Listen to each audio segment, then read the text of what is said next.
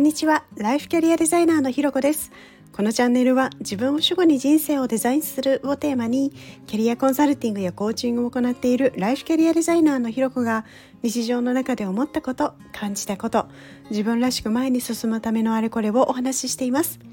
今日も耳を傾けてくださってありがとうございます。今日は選択に迷ったら何を基準にしたらいいのかというテーマでお話をしたいと思います。いや毎日生活してると何かしらどっちにしようかなんとかどれにしようかなっていうことありますよね。あのつい最近でいくとですねの私暑すぎてアイスを買いに行こうかやめようかっていうのを迷ったりよくしています。で、まあ、こんな感じでですねあの些細なことでも人って実は1日に3万5,000回も決断をしてるっていうふうに言われてるんですね。3万5,000回ってすごくないですか？でっ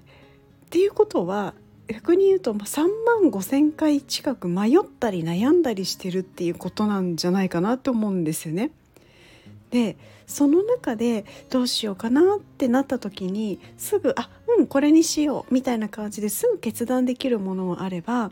あのまあねどうしようしばらくこう迷うみたいなこともあるわけなんですよねあのちょうど最近の私のアイスのように。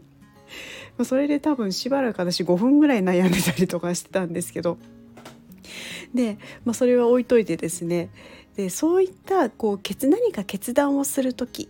こう何か基準があったらすんなり次に進めると思うんですよね。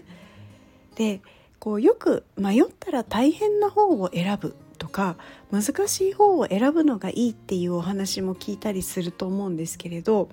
確かに自己成長のためにはそういう選択っていうのも大事なところもあると思うんですよね。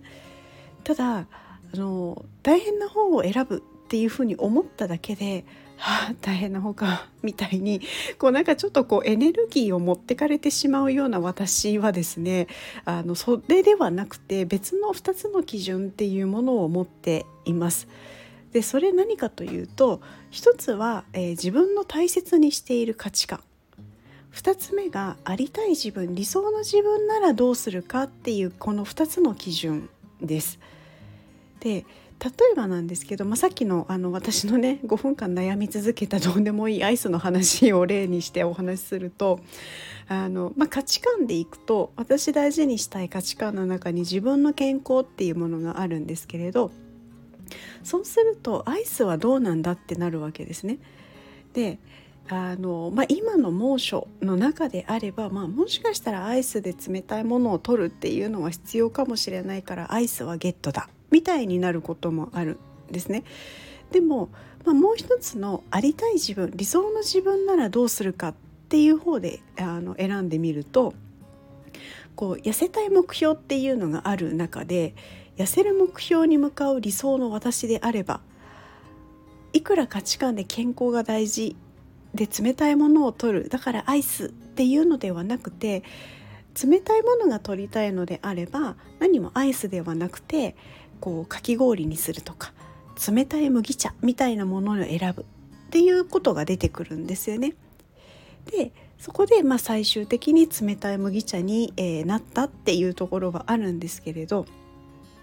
こう今の例はですねその価値観もありたい姿の自分ならどうするかの両方のあの視点で総動員して選んだりしてるんですけれどこうどちらか一方の基準で決めるっていうのもありですね。さっきで言えば、まあ、健康大事で、まあ、暑いしアイス、まあ、今日はいいよしにしようって言ってなるのも OK ですし、まあ、健康とかは一旦置いといて、えー、私理想の私だったら今どっちをアイスを食べるか食べないかどっちを選択するかうん痩せたいと思ってるからアイスじゃないものにするみたいなどっちかだけでももちろん OK だったりします。でこれは結構日常の中でもそうですしこう例えば転職とかこうそういった大きな選択をする時にも割と結構考えていたりすることなんですね。でこの基準でやるとどうなるかっていうとこう大事な大事にしたいこととか理想の自分の行動を少しずつ自分自身でインストールしていくようになるのでほんと少しずつではあるんですけれどなりたかった自分に近づいていくっていうのと大事にしたいことを大事にできるようになるっていうところで結構あの何ですかね蓄積するとっていうんですかねこうなんか徐々にこう幸せ感が増えてきているっていうのはあの体感としてもあの持っているところだったりします。なのでもしあの、ね、洗濯これどうしようかなみたいに迷った時には是非是非この2つですね自分の大事にしている価値観とかあとはありたい自分理想の自分なら何を選ぶのかっていうところであの考えてみていただけたらいいかななんていうことも思います。